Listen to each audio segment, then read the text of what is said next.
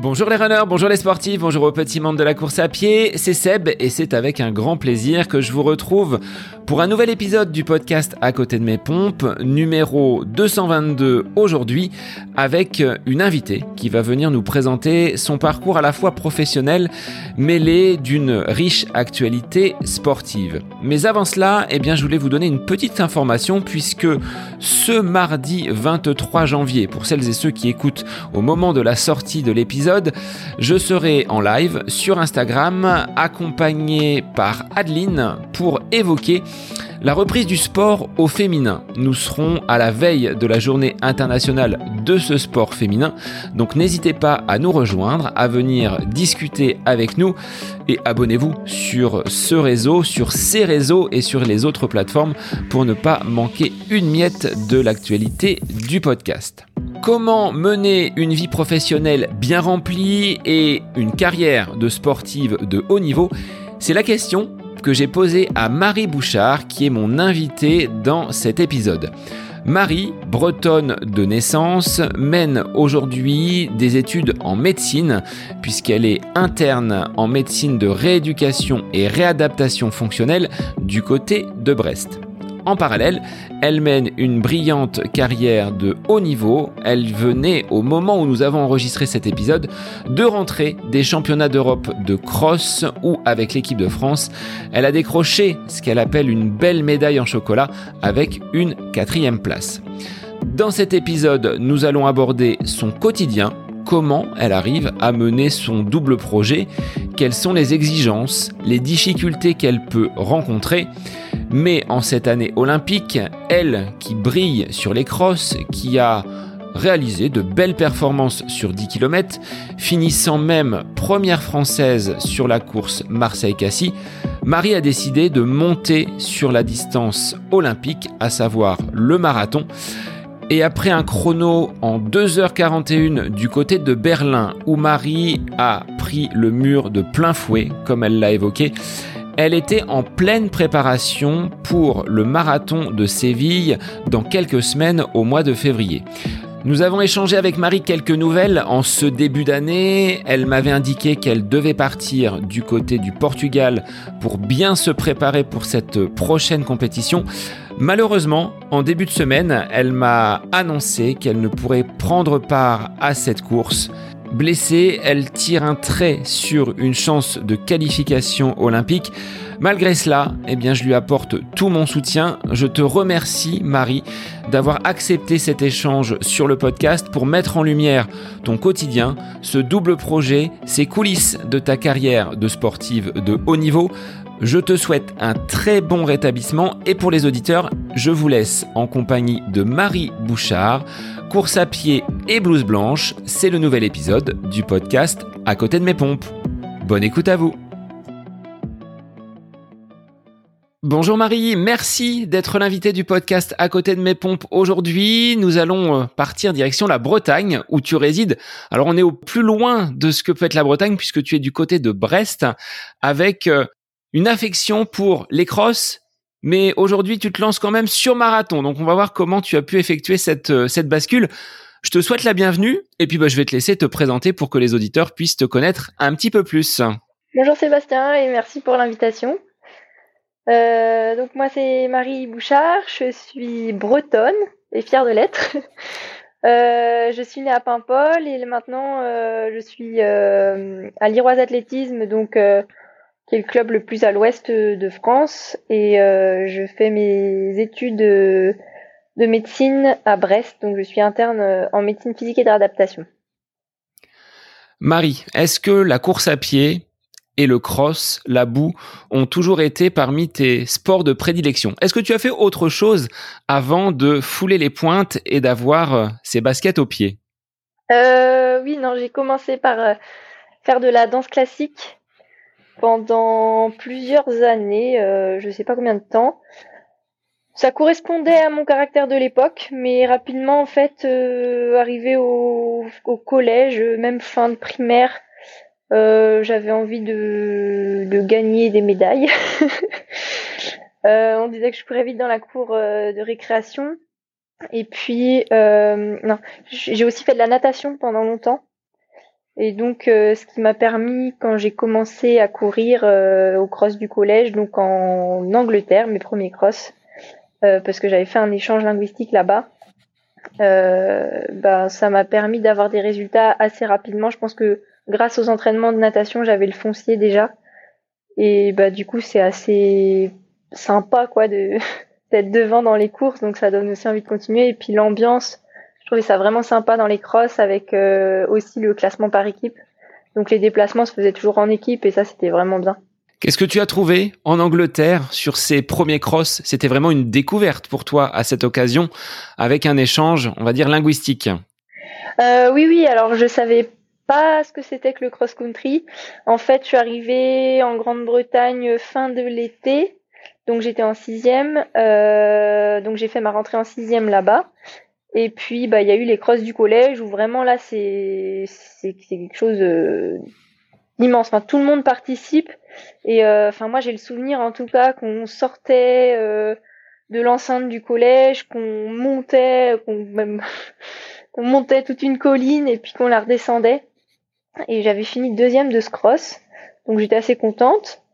Euh, après, on m'a dit que j'étais qualifiée à un autre cross, euh, donc j'ai couru ce cross-là et je me souviens que ça avait été très dur, mais j'avais pas vraiment l'esprit de compétition. Je comprenais pas le principe des, bah, de que si on finissait devant, on pouvait se qualifier à, à l'étape suivante. Mais ouais, j'en garde un bon souvenir. Bon, j'avais pas de pointe et je courais en jupe, du coup, parce qu'on avait un uniforme. Donc voilà mes premiers souvenirs de cross que tu as ramené en Bretagne et tu n'as jamais cessé de courir depuis. Ouais, ouais, voilà, c'est ça. Quand du coup en cinquième, euh, là j'ai commencé l'UNSS et, euh, et ma prof euh, de PS à l'époque, donc Béatrice Sévenot, faisait du marathon et était aussi entraîneur au club de Paimpol.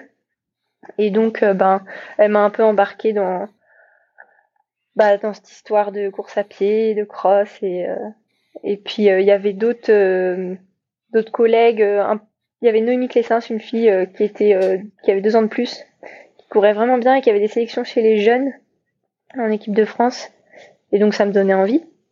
Et tu as ensuite parcouru les différentes étapes du club avec des gammes athlétiques, l'école d'athlétisme, des compétitions sur piste. Comment tu as cheminé pour arriver jusqu'à aujourd'hui, sportive de, de haut niveau et athlète de l'équipe de France?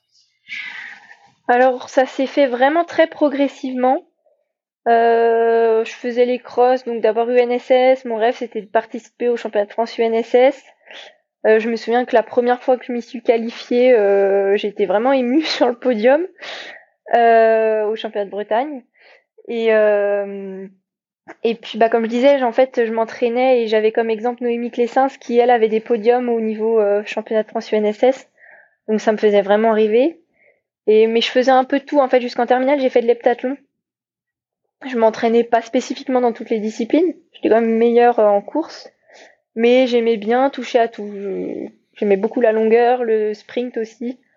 Et puis bah arrivé à la fac euh, à, à, Brest euh, en première année de médecine, bah là en fait j'avais plus le temps de, de, tout faire. Donc du coup, je me suis concentrée euh, sur la course et c'était plus un moyen pour moi de me, de me libérer un peu l'esprit, euh, d'évacuer le stress et, et puis de souffler un peu quoi.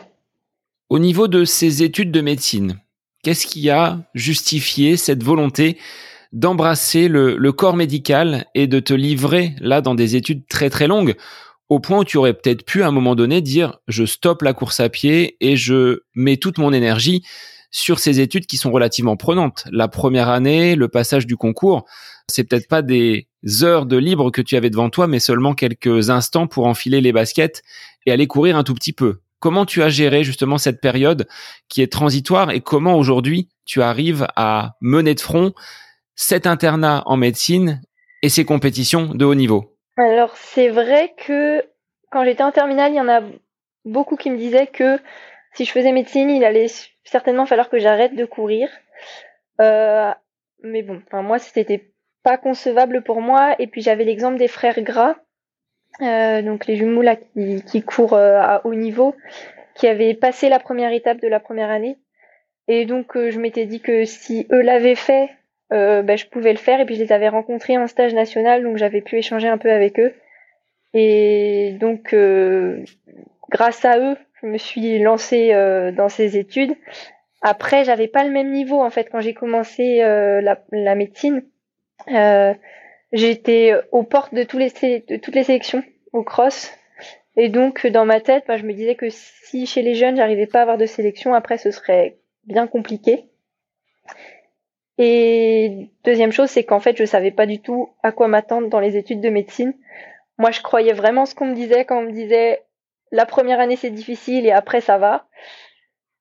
Bon, c'est pas, c'est pas vraiment ça. Mais euh, je suis très contente d'avoir d'avoir euh, d'avoir commencé médecine et aussi surtout d'avoir euh, choisi l'université de, de Brest, l'UBO, qui met et qui a mis beaucoup de choses en place pour les pour les doubles projets et notamment les projets sportifs. Ça dès la première année ou une fois que tu étais entré dans le cursus des études de, de médecine? Comment ça s'est mis en place cet aménagement? Et qu'est-ce qu'il t'apporte aujourd'hui comme disponibilité, comme aménagement? Alors, quand je suis arrivée en première année, il y avait une section sportive universitaire athlétisme, euh, dont le responsable était Laurent Lebras, qui est mon entraîneur actuel. Et euh, on m'avait dit que euh, je pouvais tripler ma première année de médecine. Bon, je pense que si j'avais dû la tripler, je l'aurais pas fait, mais ça enlevait un certain stress de savoir que c'était possible avec le statut de sportif de haut niveau, d'avoir une chance supplémentaire de, tenter le concours. Et, et, donc par la suite, euh, j'ai fait ma deuxième, troisième et quatrième année euh, normalement, mais j'avais quand même un suivi. Je pouvais changer par exemple de, de groupe de TP si je le voulais. Et puis entre ma quatrième et ma cinquième année, je suis partie aux États-Unis pendant deux ans, euh, dans une université grâce à une bourse à San Francisco. Et c'est là où quand je suis revenue, donc j'avais progressé et je trouvais frustrant de, de devoir euh, m'arrêter là.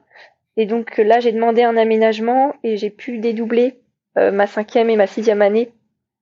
Et là, vraiment, ça a été euh, ben, bénéfique et, et vraiment, je remercie l'UBO de mettre ça en place. C'est là où tu as franchi un palier et où tu as progressé en termes de niveau. Est-ce que c'est cet apport d'une expérience outre-Atlantique qui a bonifié cette athlète que tu étais en partant?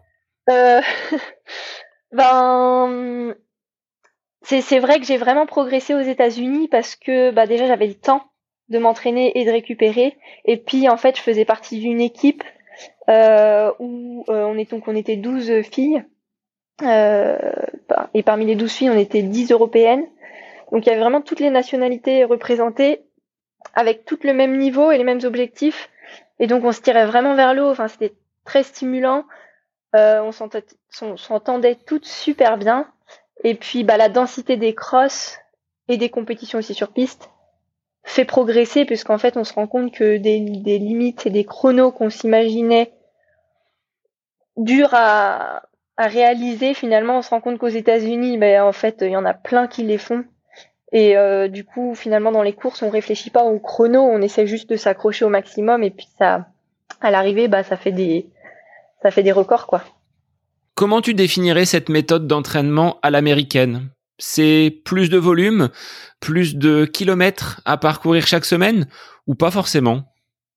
Non, pas forcément. Je pense que ça, dépend vraiment des entraîneurs et que c'est pour ça qu'il faut bien se renseigner avant de partir dans une université, de prendre le temps de parler avec les entraîneurs euh, des différentes universités euh, pour lesquelles on est intéressé, aussi prendre le temps de discuter avec les athlètes qui sont dans les équipes et donc moi, j'ai eu la chance d'avoir une coach, donc c'était une femme, coach Helen, euh, qui nous faisait pas faire beaucoup de kilomètres. Je crois que j'étais entre 60 et 80 kilomètres en moyenne, euh, parce que j'étais arrivée blessée là-bas. Euh, mais ouais, en moyenne, je dirais 80 kilomètres. Mais par contre, la différence avec ce que je faisais avant, c'est que je faisais beaucoup d'entraînements croisés, donc du vélo elliptique, de la natation, de l'aquajogging et puis euh, du vélo. Et ça, je pense que ça, ça a joué. Et est-ce que tu trouves aujourd'hui, en France, encore du temps pour réaliser cet entraînement croisé, ces sports portés qui, selon les athlètes, limitent et seraient un facteur atténuant au niveau des blessures? Alors je l'ai beau, j'en ai beaucoup fait quand je suis rentrée des États-Unis et que je faisais encore du steep parce que malheureusement j'étais encore blessée. Euh, j'avais un syndrome d'Adlung pour ceux qui connaissent euh, au niveau du tendon d'Achille. Et c'est vrai que là la dernière année en tout cas pour mes quand je préparais mes marathons j'en ai pas trop fait j'en faisais de temps en temps. Mais là j'ai repris euh, pour varier un peu. Et puis finalement, en fait, quand il fait froid et qu'il pleut dehors, euh, c'est quand même sympa de, se, de changer et d'être au sec. Ce qui arrive très peu en Bretagne. Il fait beau toute l'année. Ah oui, il fait beau toute l'année, même plusieurs fois par jour. Pour revenir à ce syndrome de Haglund, est-ce que tu es passé par la case opération? Est-ce que tu peux expliquer, là, sur un, un plan euh, médical, toi qui es docteur, ce qu'est ce syndrome de Haglund parce que peut-être que des auditeurs souffrent de cette, euh, pathologie. Oui, alors en fait, c'est euh, une particularité anatomique euh, qui, en fonction du sport qu'on pratique et de l'intensité qu'on pratique, va être plus ou moins gênante. Et donc, en fait, c'est le calcanéum, donc l'os du talon, qui est un peu trop cubique ou qui va avoir des calcifications, il va y avoir des calcifications dessus qui vont frotter contre le tendon d'Achille. Et donc il va y avoir une bursite, donc une inflammation de la bourse du tendon d'Achille qui va se former entre le tendon et l'os. Et euh, il, il, peut y avoir des micro-fissures du tendon, ce qui fait que ben c'est assez douloureux. Et euh, on peut courir dessus, mais à la longue, en fait, notre kilométrage diminue progressivement et oui, j'ai été obligée de passer par la case euh, opération, que je regrette pas du tout. la seule chose que je regrette finalement, c'est de ne pas l'avoir fait plus tôt, parce que j'ai traîné ça pendant trois ans. Et puis ben j'ai mis après un an à revenir après à, porter un nouveau un, un dossard après l'opération. Là, on pourrait faire un petit focus sur la doctoresse en devenir que tu es et l'athlète il y a peut-être une confrontation entre les deux où euh, d'un côté tu te dis en tant qu'athlète bon je vais pousser je vais pousser je vais pousser. Et la doctoresse qui a peut-être plus de raisons t'aurais peut-être dit Marie il faut stopper pour euh, ne pas aller euh, trop loin dans cette blessure. Est-ce que ça rentre en contradiction dans ton esprit toi ce petit diable d'un côté et l'ange de l'autre côté? Oui, donc non, je dirais, je dirais pas que le corps humain n'a pas de secret pour moi parce que c'est quelque chose, c'est une machine très complexe et complète mais c'est vrai que tout ce qui est lié au sport m'intéresse beaucoup et donc j'essaye de me renseigner là-dessus au maximum. Dans ce choix de la médecine physique de réadaptation, qu'est-ce qui a motivé ton envie d'aller travailler avec des personnes qui ont peut-être été cabossées par des accidents de la vie, par euh, des, des traumatismes Qu'est-ce qui, au fond de toi, t'a donné envie d'aller euh, vers ces personnes plutôt que de t'orienter peut-être vers la médecine générale ou une autre filière de la, de la médecine? Alors, il se trouve que euh, entre ma première et ma deuxième année de médecine, en été, en fait, je suis partie en vacances avec une association qui s'appelle Handicap Évasion, euh, qui est une association qui permet à des personnes valides et non valides d'aller randonner ensemble dans la dans la montagne, dans la haute montagne. Et donc, euh, j'étais partie en vacances dans les Alpes, et donc il y avait trois ou quatre joëlettes, je sais plus. Les joëlettes, c'est des, des fauteuils roulants tout terrain à une roue qui nécessitent euh, une équipe de quatre personnes, trois à quatre personnes par joëlette en fonction du terrain. Et euh, vraiment, j'avais passé des super vacances et là, j'avais rencontré une médecin MPR qui euh, voulait également, donc il travaillait en centre de rééducation et voulait également s'installer en tant que médecin du sport à mi-temps. Et donc vraiment là, je me suis dit, ouais, bah, c'est vraiment, c'est vraiment ça que je voulais faire en commençant médecine et c'est possible. Et donc à partir de là, en fait, euh, c'était mon objectif de faire MPR pour faire la médecine du sport et travailler aussi avec des personnes en situation de handicap. Alors sans trahir le secret médical, Marie, de quoi est fait ton quotidien? Quelles sont tes journées? Comment tu organises euh, ces heures passées euh, à l'hôpital? Est-ce que tu fais des gardes ou est-ce que ton statut de sportif professionnel aujourd'hui t'exempte de ces, euh, de ces nuits passées dans les, dans les couloirs de l'hôpital? Alors en fait, il faut savoir que quand on est interne, on change de terrain de stage tous les six mois quand on travaille à temps complet. Et tous les six mois, on doit changer de stage et en fonction de notre spécialité, on a des, services dans lesquels on doit passer. Donc lors de mon premier stage, c'était euh, j'étais en centre de rééducation locomoteur et euh, qui était un centre qui était un service qui était rattaché au CHU. Donc là j'étais sur la ligne de garde et j'avais des gardes à, effectuer. Donc j'avais réussi à m'arranger avec euh, les autres internes pour pour les grouper sur les mois où je savais que j'avais pas de compétition ou des compétitions peu importantes. Euh, et, là, actuellement, je suis dans un centre de rééducation euh, pédiatrique, mais un centre de rééducation privé à but euh, non lucratif. et j'ai la chance de ne pas avoir de garde ni d'astreinte en ce moment. Tous les six mois, tu dois revoir un petit peu ton organisation hebdomadaire pour planifier tes entraînements parce que tu ne vas pas avoir le même emploi du temps. Combien tu travailles d'heures par semaine, même si tu dis l'université aujourd'hui t'offre des aménagements et tu les as remerciés tout à l'heure. Mais concrètement, quel est le volume horaire que tu consacres à ton activité professionnelle? On va voir la partie entraînement par la suite. Alors quand j'étais à temps plein, je pense que je travaillais entre 40 et 50 heures par semaine. Euh, ce qui finalement pour une interne, j'étais plutôt bien lotie. Euh, et euh, là, depuis le mois de juin, j'ai la chance d'être à temps partiel. Et du coup, j'étale mon semestre sur un an. Au lieu de le valider en six mois, je le valide en un an. Ce qui me permet, ce qui m'a permis d'avoir une visibilité sur un an, ce qui est pas mal. Mais c'est vrai que bah, tous les six mois ou tous les un an, je sais pas trop ce qui va m'attendre après, quoi. Ça va dépendre du service. 40 à 50 heures de travail par semaine, ça laisse pas beaucoup de place pour la récupération si on colle derrière de nombreuses séances d'entraînement. Oui, c'est vrai que le premier semestre a été assez difficile à gérer, mais je voulais tester. Euh, J'avais vu qu'Yann Schrub, euh, l'avait fait en étant aux urgences, et donc euh, bon, je trouvais ça incroyable. Euh, donc j'ai voulu essayer. Je me suis dit bah peut-être que ça va marcher, mais vraiment là j'ai vu moi mes limites, que vraiment, enfin, j'étais trop fatiguée pour tout faire. Et donc c'est là où j'ai demandé à l'université et au chef de service à l'hôpital euh, si je pouvais avoir un temps partiel, un temps aménagé, qui a été accepté euh, grâce à l'université notamment, et je pense aussi grâce euh, grâce aux Jeux qui sont à Paris cette année et et qui ouais qui j'ai l'impression qui mettent en lumière en tout cas les doubles projets je sais pas si le ministère a donné des, directives pour essayer d'aider les, les sportifs à mener de front euh, leur double projet, mais en tout cas, on a senti vraiment un changement.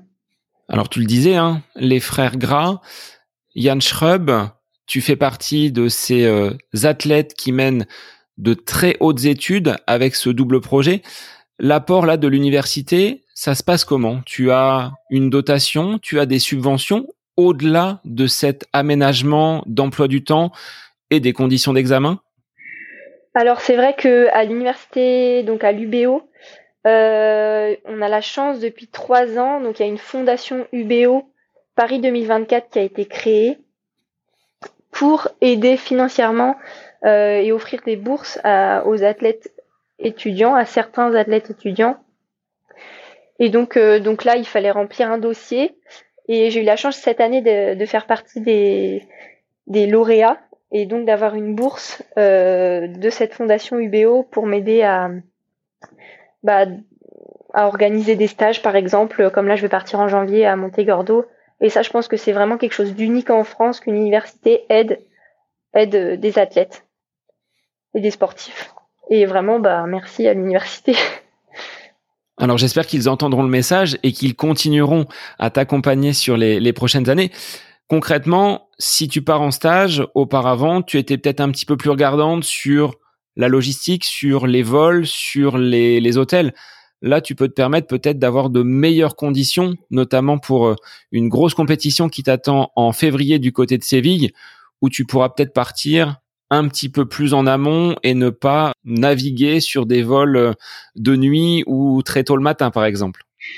Oui, c'est vrai qu'avant, je regardais beaucoup bah, les, tarifs parce que euh, bah, j'avais pas forcément le budget pour me permettre de partir euh, la veille et d'arriver assez tôt. Donc ça m'est déjà arrivé sur certaines courses d'arriver vers minuit la veille de la course. Du coup, le, ouais, la nuit avant le jour de la course.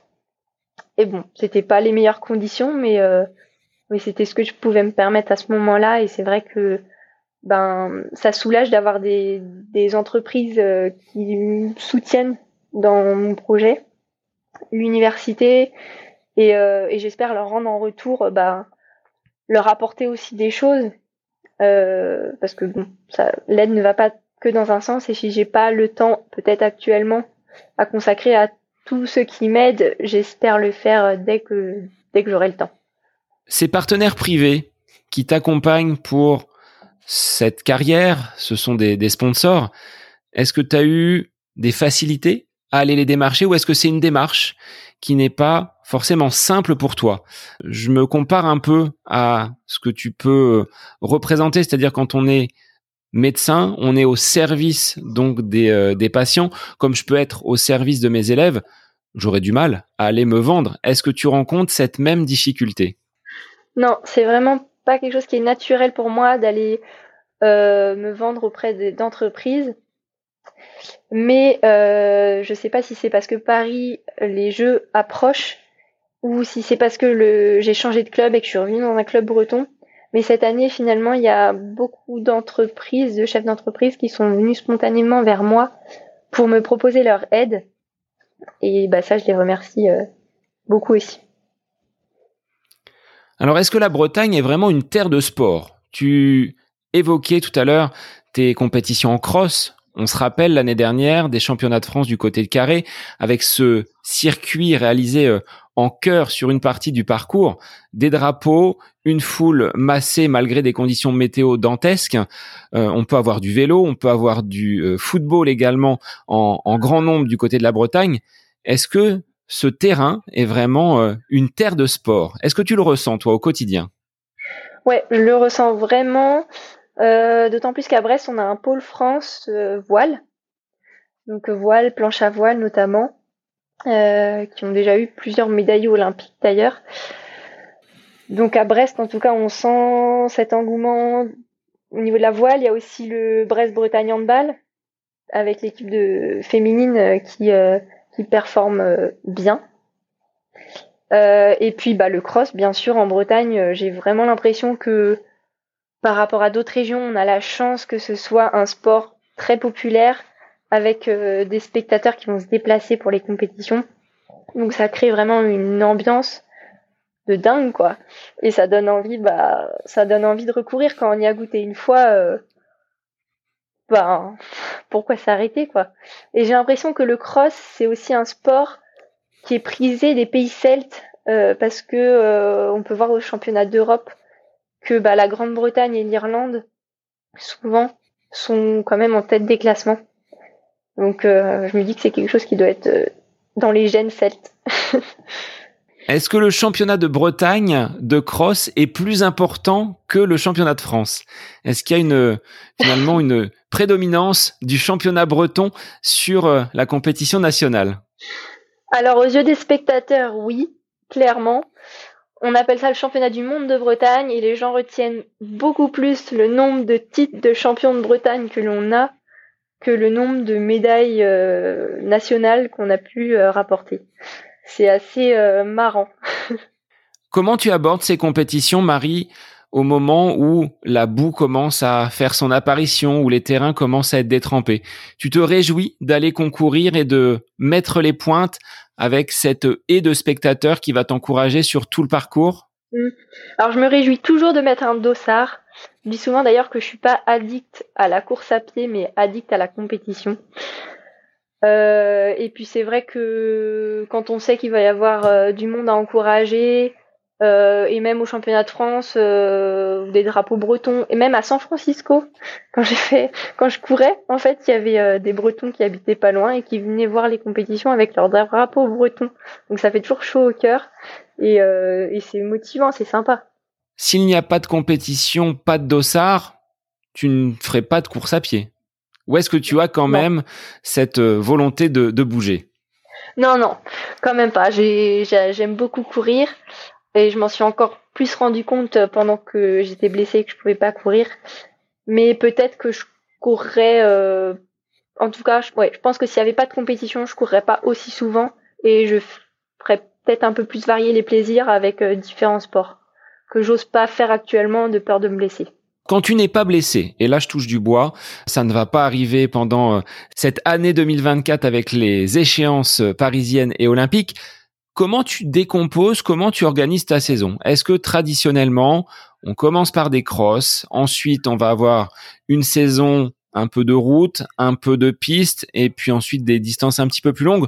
On va voir que tu as effectué une bascule hein, entre le 3000 mètres steeple, le cross et aujourd'hui le marathon. Mais traditionnellement, comment est organisé si on est dans la planification de l'entraînement et la planification de la saison Comment tu fonctionnes?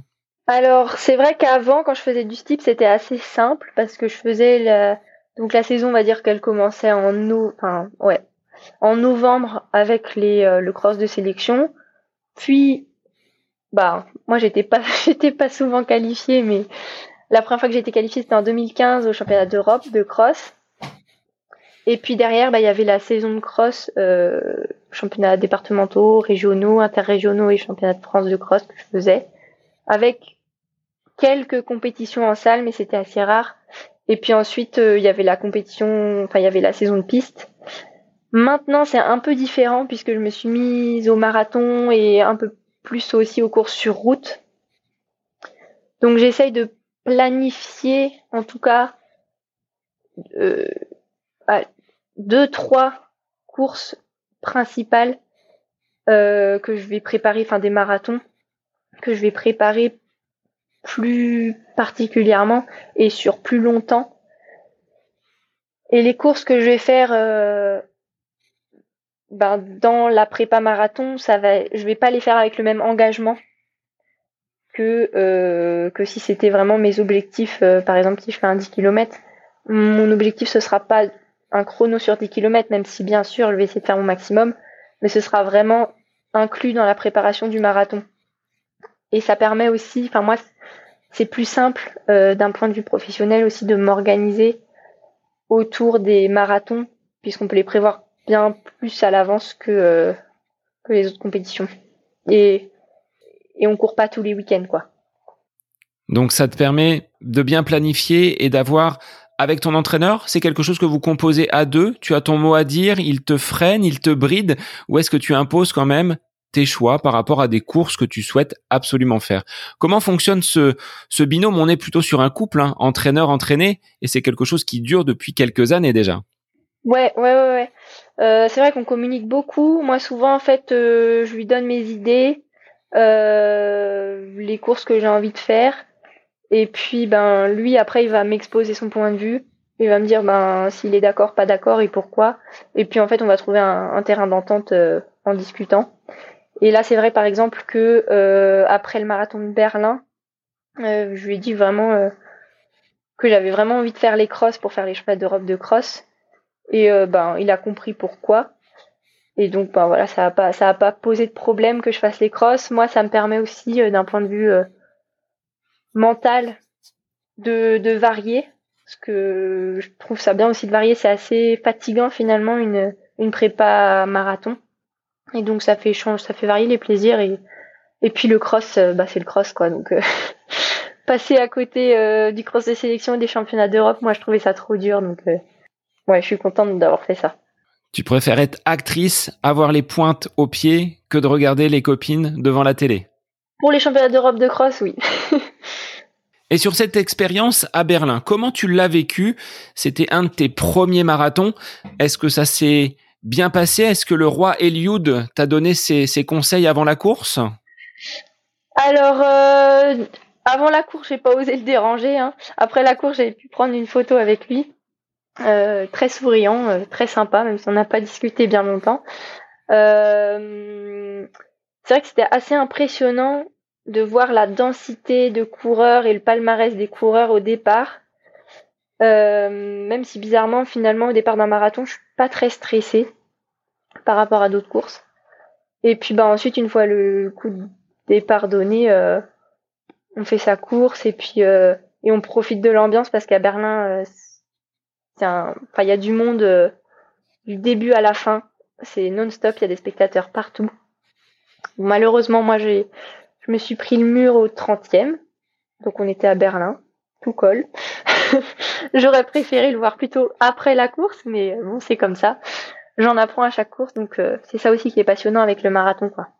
Est-ce que tu as été voir le musée du mur quand même, après avoir pris le mur symboliquement au 30e kilomètre? Et eh oui, oui, oui, j'avais prévu euh, une journée de visite après, et donc euh, oui, j'ai été voir le musée du mur puisque je trouvais ça assez drôle. Et euh, ouais, bon, j'espère ne pas me le prendre assez vite. On verra. Comment tu avais préparé ta course? Tu as dit hein, ne pas être stressé. Tu avais mis combien de semaines d'entraînement au préalable? Avec quel volume? Quel type de séance? Quand tu t'es lancé sur cette prépa marathon pour Berlin? Alors, on a fait une prépa sur 12 semaines, euh, progressive, euh, avec un volume moyen de 150 km semaine, euh, qui est resté assez stable en fait. On n'a pas vraiment augmenté le volume au fur et à mesure de la prépa. En revanche, on augmentait le nombre de kilomètres à l'allure visée, quoi. Et donc la plus grosse séance que j'ai faite, ça devait être trois semaines avant le marathon où j'avais fait une grosse sortie avec trois fois 10 km dedans. Et après cette euh, déception peut-être d'avoir pris le mur et de ne pas avoir rempli le contrat que tu t'étais euh, personnellement fixé, comment tu as rebondi, comment tu as réagi? Tu t'es dit, je peux pas rester sur euh, ce chrono qui n'est pas à la hauteur de mes attentes, il faut que je reparte tout de suite vers une préparation ou est-ce que, comme tu le disais, je suis reparti sur les crosses avec euh, un contexte complètement différent pour euh, changer et se refaire un petit peu la cerise et sur un plan mental, être dans de bien meilleures dispositions? Ouais, c'est vrai que j'avais passé quatre bons kilomètres du marathon, on va dire du 30 au 34, 35e kilomètre à me dire que à lutter déjà pour ne pas m'arrêter, et à me dire que oh là là c'était fallait je, jamais plus je referai un marathon c'est pas possible. Et puis finalement en fait dès qu'on franchit la ligne d'arrivée ben on se dit que on peut pas rester sur euh, sur euh, sur un échec entre guillemets. Même si j'étais quand même fière d'avoir fini euh, ce marathon euh, j'avais envie de faire mieux. Donc en fait ça pousse à à se réinscrire à un nouveau marathon. Mais c'est vrai que euh, le cross, j'en avais besoin bah, pour rebondir assez rapidement. Parce que ce qui est un peu frustrant avec le marathon par rapport euh, bah, aux 10 km ou aux 3000 mètres steeple, c'est que ben on peut pas en faire toutes les semaines quoi. Donc euh, on est obligé d'attendre 3-4 mois avant de retenter sa, sa chance. mais c'est ce qui rend aussi le marathon si particulier, c'est que ben je pense que les émotions doivent être encore plus grandes quand toutes les planètes s'alignent puisque ben il faut de la patience à l'entraînement et le jour de la course aussi. Quels seraient les facteurs que tu peux pointer du doigt pour expliquer cette arrivée du mur? Est-ce que c'est alimentaire? Est-ce que c'est sur le volume d'entraînement? Est-ce que c'est une ambition trop importante au début de la course? Quelles analyses tu tires de cette euh, contre-performance, même si le chrono est quand même brillant en 2h41 alors je pense que vraiment moi mon facteur limitant sur cette course-là ça a été le facteur nutritionnel puisque je pense que j'étais en hypoglycémie en fait à partir du 30e en tout cas j'avais tous les symptômes. Et puis euh, ce qui m'a requinqué à l'arrivée c'est la bouteille de soda qu'on m'a attendue. Euh, et donc là vraiment en tout cas depuis j'ai fait appel à un diététicien et puis, euh, bah, j'essaye d'appliquer ses conseils. Euh, je me suis posé là un capteur de glycémie pour essayer de, de comprendre, en tout cas, enfin d'essayer de comprendre comment mon corps réagit euh, à l'effort. Et puis, ben, tester les bah, le, miel à l'entraînement, les boissons, les boissons d'effort aussi, chose que je faisais déjà, mais j'en prenais pas assez. Alors si tu as choisi Happy Run, c'est parce que l'entreprise de Pascal et Laïla est 100% bretonne ou c'est vraiment que les produits sont très bons? Ah bah c'est les deux. En fait, euh, comme ils sont bretons, en fait ils m'ont ils m'ont contacté euh, à l'occasion des championnats de France de cross. Et puis c'est vrai quand j'ai vu que c'était du miel, moi qui suis très gourmande, eh ben j'étais très curieuse de tester leurs produits euh, que j'ai beaucoup aimé. Donc après bah j'ai voilà, le partenariat s'est fait et bah, je suis fière euh, de les représenter et de faire partie de l'équipe Happy Run. Et est-ce qu'avec quelques semaines de d'analyse, tu tires déjà quelques quelques enseignements de cette présence du capteur de glycémie? Alors moi j'ai pris un capteur tout simple. Hein. Je suis allée dans une pharmacie et j'ai demandé un capteur freestyle, donc les capteurs que les diabétiques utilisent euh, dans leur vie quotidienne. Euh, donc pour l'instant là je le porte, donc j'essaye de pas penser au fait que je porte pour pas changer mes, mes habitudes euh, alimentaires et pour pouvoir analyser après euh, ce que j'ai bien fait ou pas bien fait. Donc pour l'instant en tout cas j'ai pas j'ai pas les conclusions de des résultats du capteur et de la glycémie, mais mais ça va venir.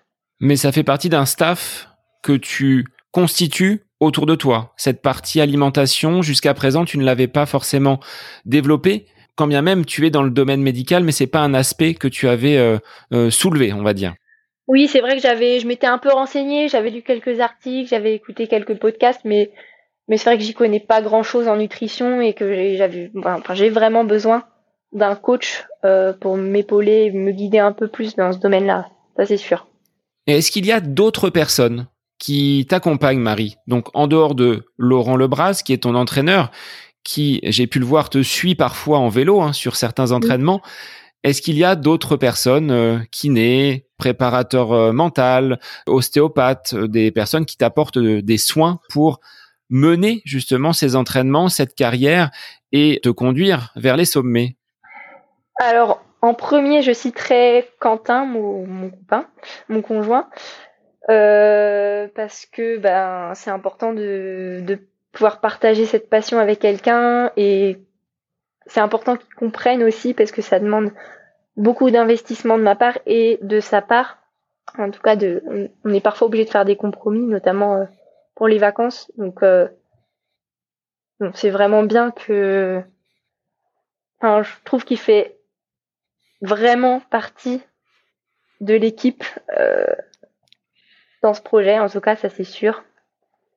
Et puis, euh, eh ben, il y, a, y a aussi le Martin, le kiné, qui me suit à Brest, qui m'apporte du coup bah, un regard un peu, un, regard professionnel sur mes douleurs, euh, que je suis pas capable d'analyser en tant que professionnel, et donc il me, ben, il m'aiguille un peu et, euh, et j'essaye de l'écouter quand il me dit qu'il faut pas faire un peu de repos relatif en tout cas, j'ai besoin d'entendre ça de la part d'un professionnel de santé qui me suit depuis assez longtemps, donc euh, qui commence à me connaître. De toi-même, tu ne ferais pas forcément ce pas de côté pour dire je prends un petit peu de repos. Il faut qu'il y ait quelqu'un de l'extérieur qui euh, pose entre guillemets sa directive et dise là, Marie, stop, le corps euh, en a assez fait, il faut absolument observer un petit temps de, de pause pour régénérer les batteries. Oui, bon après souvent Quentin me le dit. Et bon, j'essaye de l'écouter même si c'est pas toujours le cas. Mais euh, oui, j'ai besoin que quelqu'un me dise. J'ai l'impression qu'au niveau des athlètes de haut niveau, vous êtes souvent un petit peu sur cette euh, corde raide. D'un côté, la performance, et puis on peut vite basculer du côté de la, blessure. Est-ce que tu constates ce, ce point de vue ou est-ce que pour toi, non, ça fait partie euh, de l'entraînement Il faut quand même composer malheureusement avec ces, euh, avec ces douleurs parfois quotidiennes Alors, bon, il y a des douleurs sur lesquelles on peut courir, mais je trouve que c'est assez difficile de faire la part des choses, même si, bon, avec l'expérience, on commence à, un peu mieux se connaître et c'est un peu plus facile de voir la limite. Mais c'est vrai que quand on est athlète, on a tendance à voir le court terme et à se dire que, euh, bah, que l'entraînement, euh, compte maintenant et on a du mal à, à prendre du recul sur la saison et sur les objectifs qui arrivent. Donc on a toujours envie d'en faire, d'en faire trop par moment, je pense. Alors toi qui reviens, Marie, de ces championnats d'Europe de cross avec une très belle quatrième place, c'est une belle quatrième place ou c'est la médaille en chocolat que tu retiens? Bah, Un peu les deux. C'est une belle médaille en chocolat, on va dire. Euh, je suis contente de ma course sur le plan individuel, mais c'est vrai que mon objectif euh, premier, en fait, euh, au départ de la course, c'était vraiment l'objectif par équipe. on n'a pas su immédiatement notre résultat, mais quand on a su qu'on était quatrième à deux points de, de la médaille d'argent, et bah c'est vrai que j'ai refait ma course pas mal de fois en me disant que bah peut-être que j'aurais pu grappiller une place par là ou voilà. Mais non, après j'ai essayé de prendre du recul aussi euh, bah, grâce à Laurent et, Quentin. Euh, et, euh, et, maintenant, je suis, je suis satisfaite de ma course. Mais ce qui est bien finalement avec la médaille en chocolat, c'est que ça donne ce surplus de motivation qui donne envie de continuer à, à s'entraîner bah, pour monter sur le podium, j'espère, l'année prochaine. Comment fonctionne cette équipe de France de cross comme les autres équipes de France que tu as pu côtoyer? On est sur un assemblage d'individualités où il y a vraiment cet esprit de corps, cet esprit d'équipe où on va se battre pour aller chercher la meilleure place et faire briller le maillot tricolore. Alors, euh, non, il y a vraiment cet esprit d'équipe, même si c'est un esprit d'équipe différent de celui qu'il y a aux États-Unis, puisqu'aux États-Unis, avec l'équipe, on s'entraîne tous les jours ensemble, voire même on, on partage la chambre, euh, notre chambre avec euh, les filles d'équipe. Donc euh, l'esprit d'équipe est un peu différent dans le sens où on s'entraîne pas avec les autres filles. Mais vraiment, je pense que le résultat par équipe prime sur le résultat individuel à cette compétition. Et même entre les donc il y a sept équipes au total avec les différentes catégories et le relais mixte on avait vraiment là l'impression, euh, déjà c'était un peu le cas à Turin, mais là à Bruxelles que on faisait, on était une unique équipe euh, et ça c'était super motivant euh, pour tout le monde. Donc quand on voyait les résultats des juniors avant nous, des espoirs, bah ça donnait envie de faire pareil et, et on partageait beaucoup avant et après la course sur nos sensations, nos impressions et ça ça apporte beaucoup. Est-ce que tu portes une montre, un capteur cardio lorsque vous vous élancez sur ces compétitions en cross ou c'est vraiment à la sensation et seule la place, celle de, l'équipe, celle individuelle qui va être euh, mise en avant et qui va primer? Ouais, non, moi je porte pas de montre ni de, ni de capteur quelconque. Euh, vraiment le cross, euh, c'est ça que j'aime beaucoup avec le cross, c'est que c'est vraiment une course. On fait la course contre les autres, on joue au loup, il y a que la place qui compte. Donc, euh, et puis euh, quand il y a l'équipe derrière, ben, au moment où on aura envie de lâcher un peu, ben, on se dit que toutes les places comptent. Là, j'ai eu beau me le dire. je savais que toutes les places comptaient. Bon, ça s'est joué à deux points, mais, mais j'y ai beaucoup pensé pendant la course et sûrement que si j'avais été euh, seule, finalement, j'aurais peut-être pas fait douzième, quoi. Quelle est finalement la philosophie de Marie en course? Est-ce qu'elle est différente de la jeune femme discrète? Timide un petit peu que je vois en face de moi. Est-ce que tu te transformes, est-ce que tu te transcendes lorsque le dossard est mis, lorsque euh, la compétition arrive?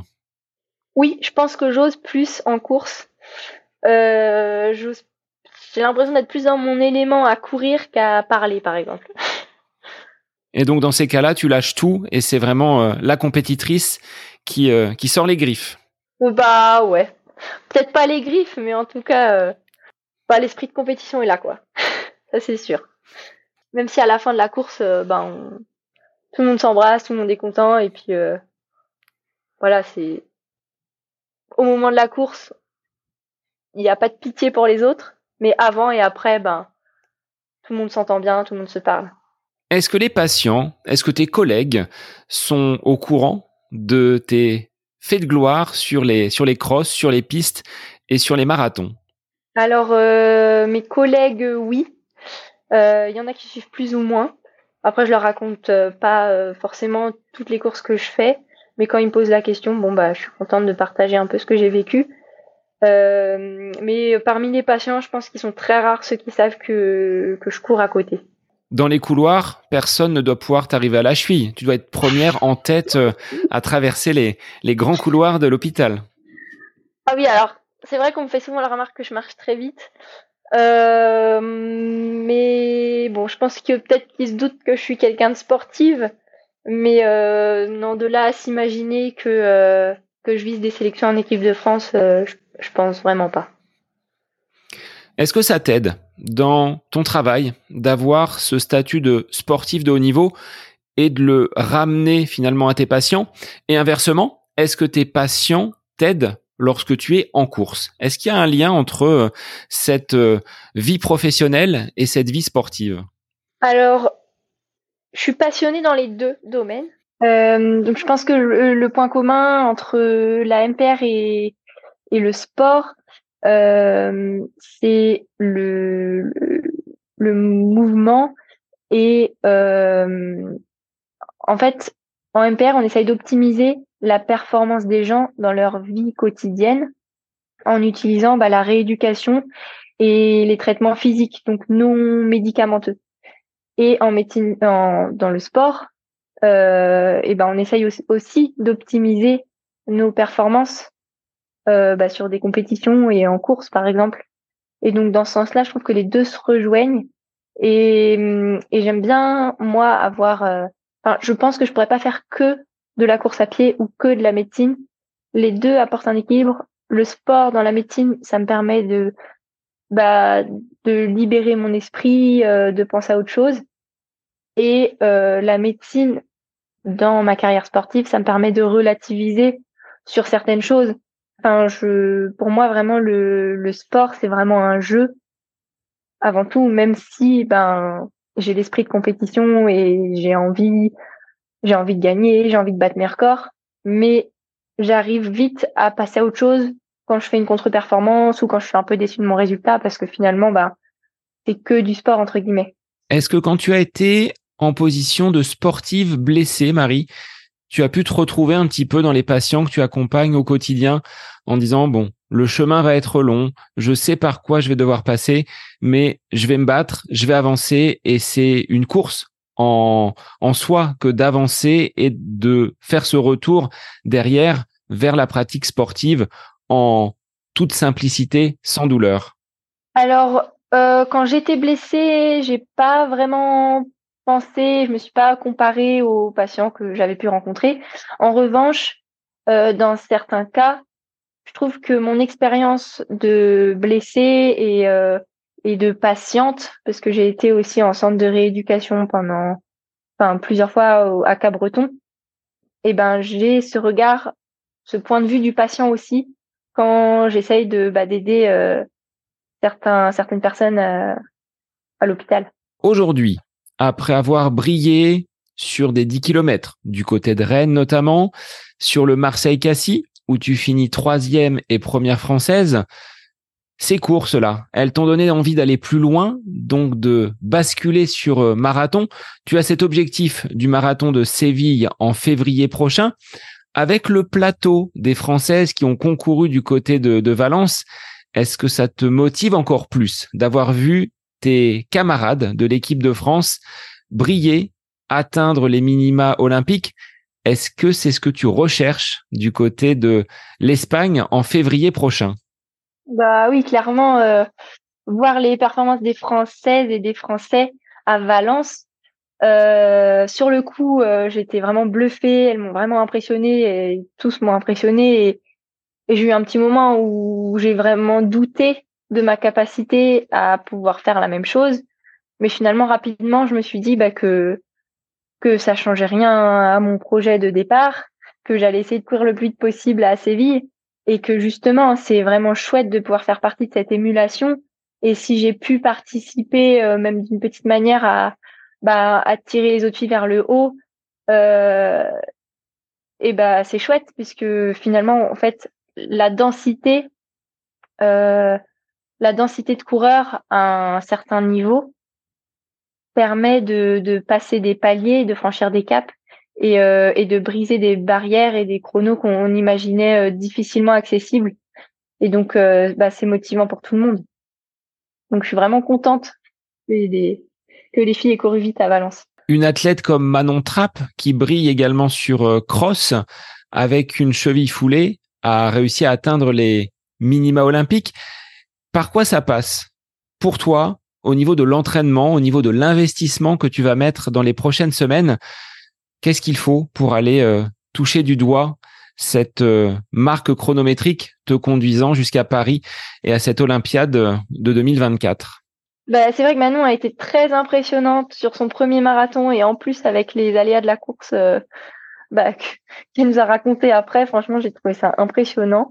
Bon après euh, on, sait on, sait que c'est une très bonne coureuse, euh, qu'elle a du talent et qu'en plus avec l'entraînement bah voilà on, on voit ce que ça peut donner et puis elle va faire que progresser donc donc c'est vraiment chouette et et de mon côté ben en fait, je garde la même ligne.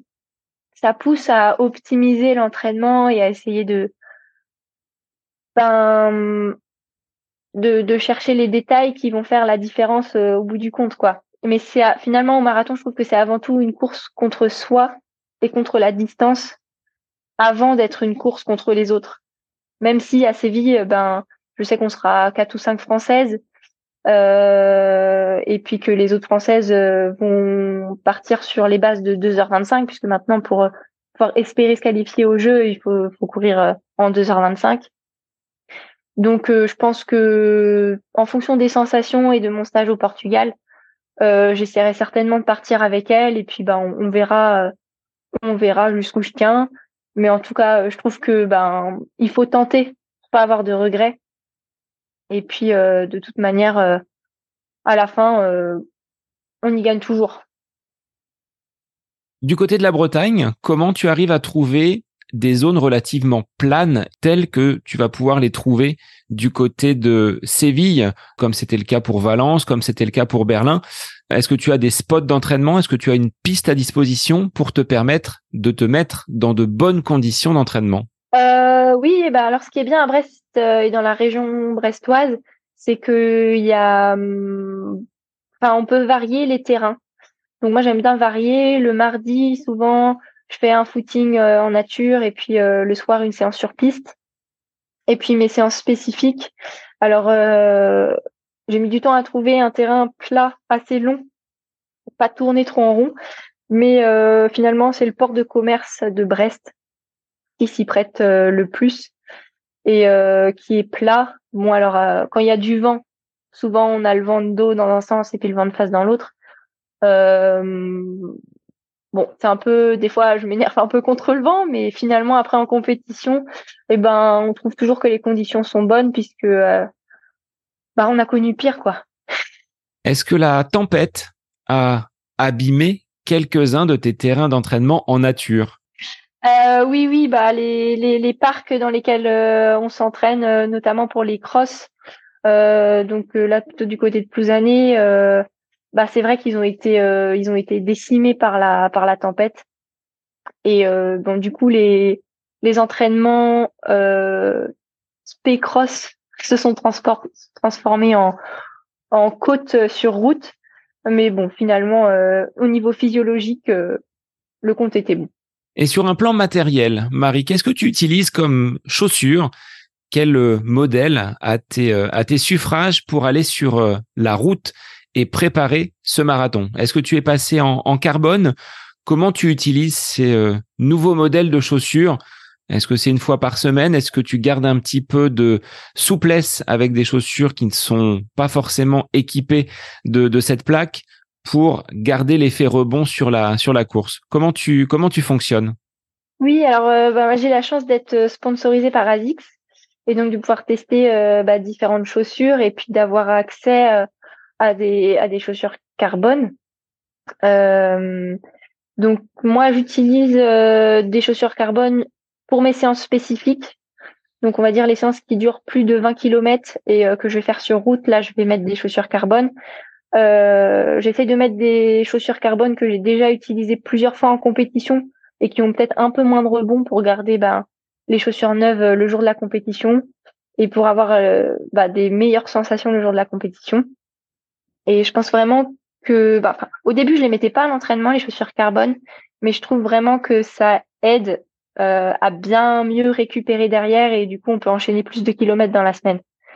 Et puis sinon, ben pour les les entraînements sur piste, euh, je mets pas de carbone, quoique j'ai commencé à mettre des les toutes premières chaussures carbone d'Azix, donc c'est les c'est les. Parce qu'en compétition, je mets les Meta Speed Sky plus.